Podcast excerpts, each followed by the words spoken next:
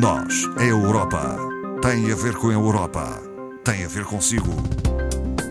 À sexta, uma reflexão sobre a atualidade europeia. Volto a falar hoje com Marco Teles, eh, do Centro de Informação Europe Direct Madeira. Boa tarde, Marco Teles. Olá, boa tarde, Marta. Esta é uma emissão realizada por eh, telefone, dadas as eh, circunstâncias eh, que vivemos, difíceis para todos nós, mas que vamos ultrapassar, não é assim, Marco Teles? Uh, espero que sim. De facto, o que, o que está a acontecer é realmente, é realmente assustador. Eu, eu, eu recordo que nós há 15 dias, há 15 dias no, no último programa em que estive aí no estúdio com, com a Marta, ainda falávamos uh, das resistências que havia por parte de pais e estudantes em cancelar viagens. viagens. de finalistas. Portanto, isto é esta distância, olhando agora para trás, parece um verdadeiro absurdo Sim. e que prova que, de facto, nós não demos os devidos créditos ao, ao vírus.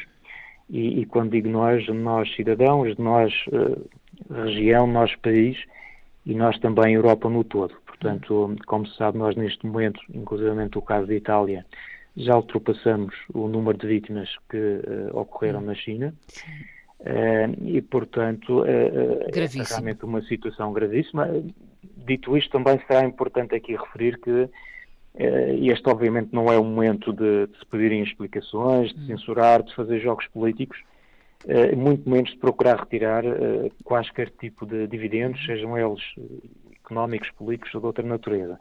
E, portanto, este é de facto o, o tempo para estarmos focados na única coisa que realmente importa, que é estancarmos a, a propagação do vírus uh, e conseguirmos, uh, obviamente, minimizar ao máximo uh, as, os danos desta epidemia. Primeiro, numa primeira abordagem no campo restrito da saúde, mas é importante que, paralelamente, também se vá tomando ações e, e elas têm sido tomadas para que não se descure o campo económico. A economia, obviamente, não pode parar e acho que, uh, sem querer ser uh, o mensageiro da desgraça, mas todos nós já percebemos que, juntamente com esta crise do setor da saúde, específica da saúde pública, vem aí uma segunda vaga tão importante, ou, ou enfim, hum. não sabemos ainda a dimensão, mas que será seguramente importante, que tem a ver com uma possível crise eh, económica eh, que vamos ter que enfrentar eh, nos próximos tempos.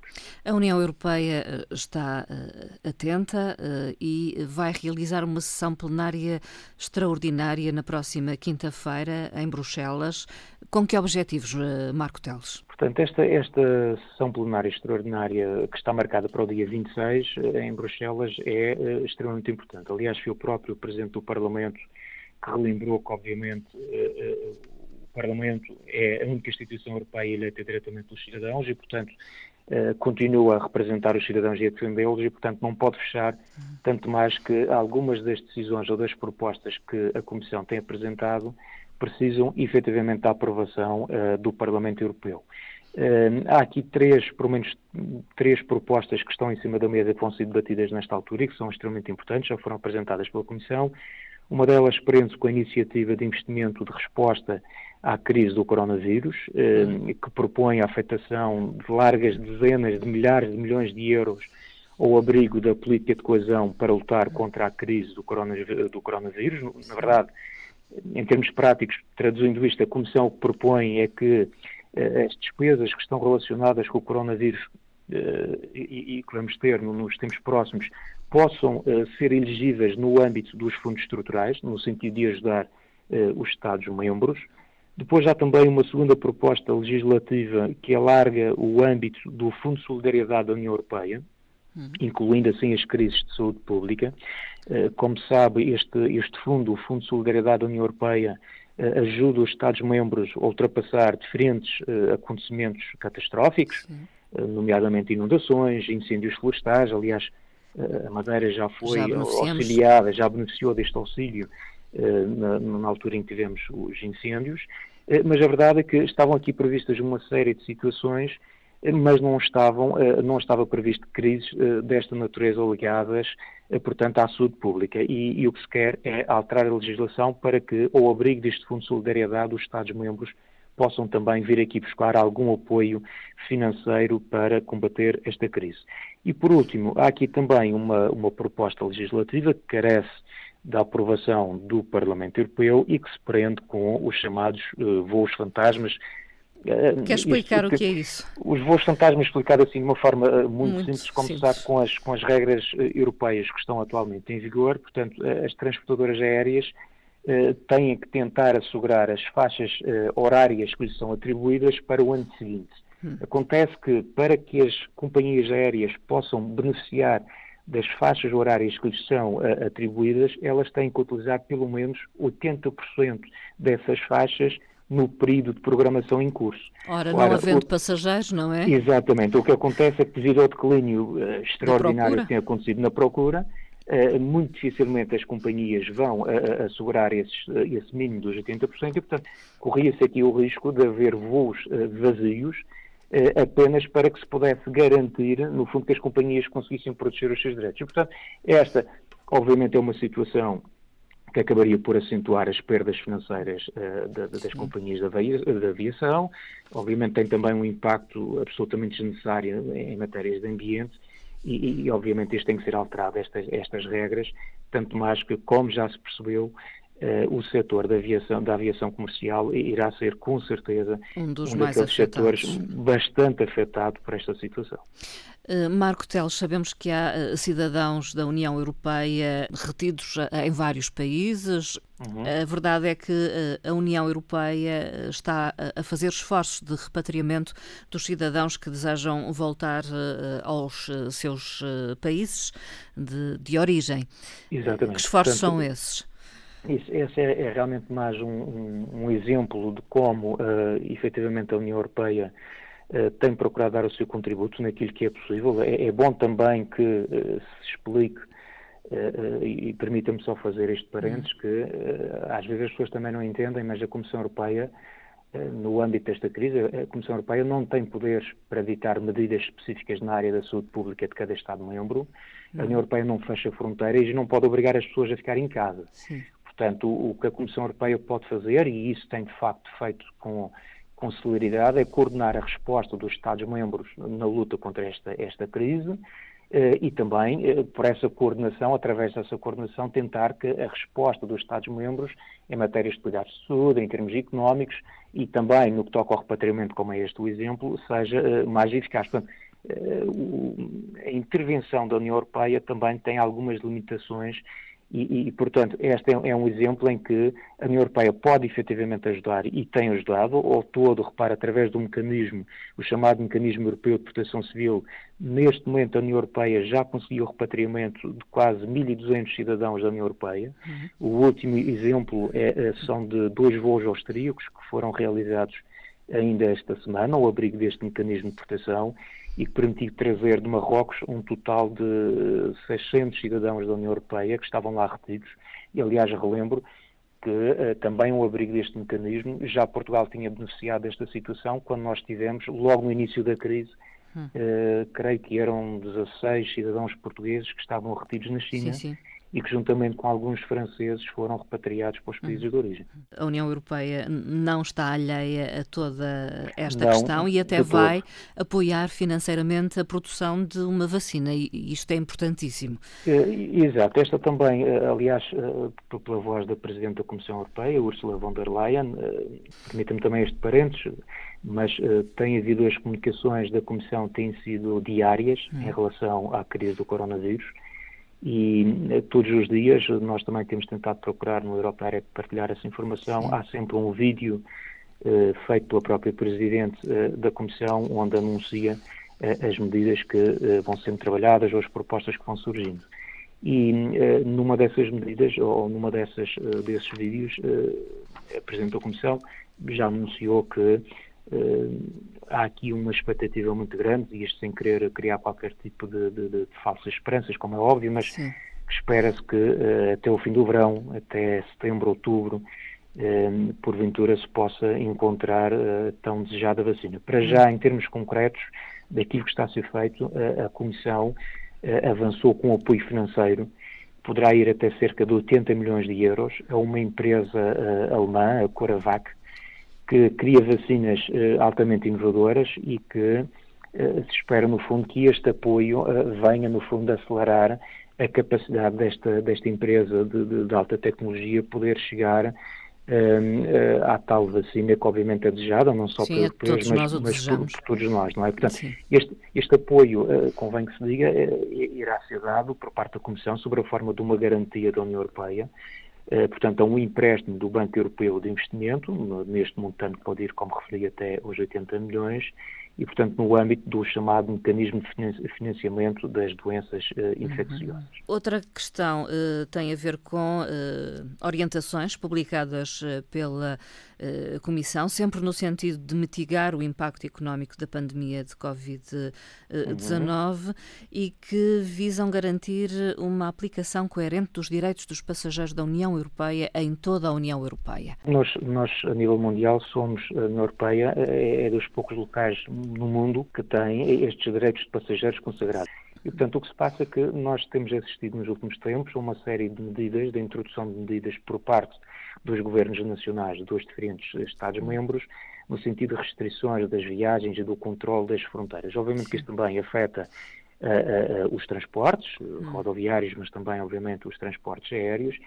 E, portanto, o que a Comissão fez foi dar algumas orientações aos Estados-membros nesse sentido, reconhecendo que haverá eh, pontualmente algumas alterações nestes direitos de passageiros. Por exemplo, eh, é natural que nestas alturas eu próprio vejo-me confrontado com esta situação de um cancelamento de uma viagem prevista já há algum tempo. Hum. Como sabe, nós temos que marcar agora passagens com muita antecedência, não é? E, e, e, portanto, também teria uma passagem marcada para a Páscoa, que me foi cancelada pela companhia. Uh, algumas companhias têm sido mais sensíveis a esta questão e, portanto, desde logo apresentaram a possibilidade de uh, se proceder à alteração das datas sem que isso represente qualquer agravamento de, da tarifa que já foi paga.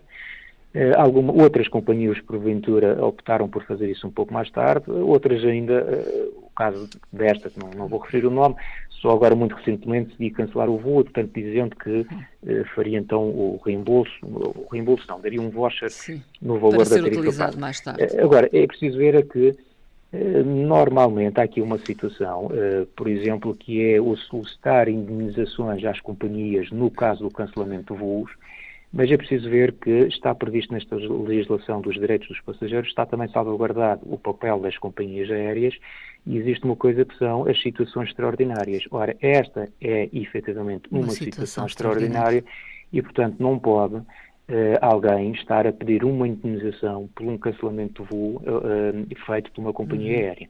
Uma coisa é pedir o reembolso ou pedir um reagendamento da sua, da sua viagem, mas a indenização uh, está completamente não. fora de contexto, atendendo a estas circunstâncias. Outra questão muito importante é que a Comissão decidiu criar uh, uma reserva estratégica de equipamento médico. Uh, falamos de Sim. ventiladores, enfim, máscaras de proteção, etc.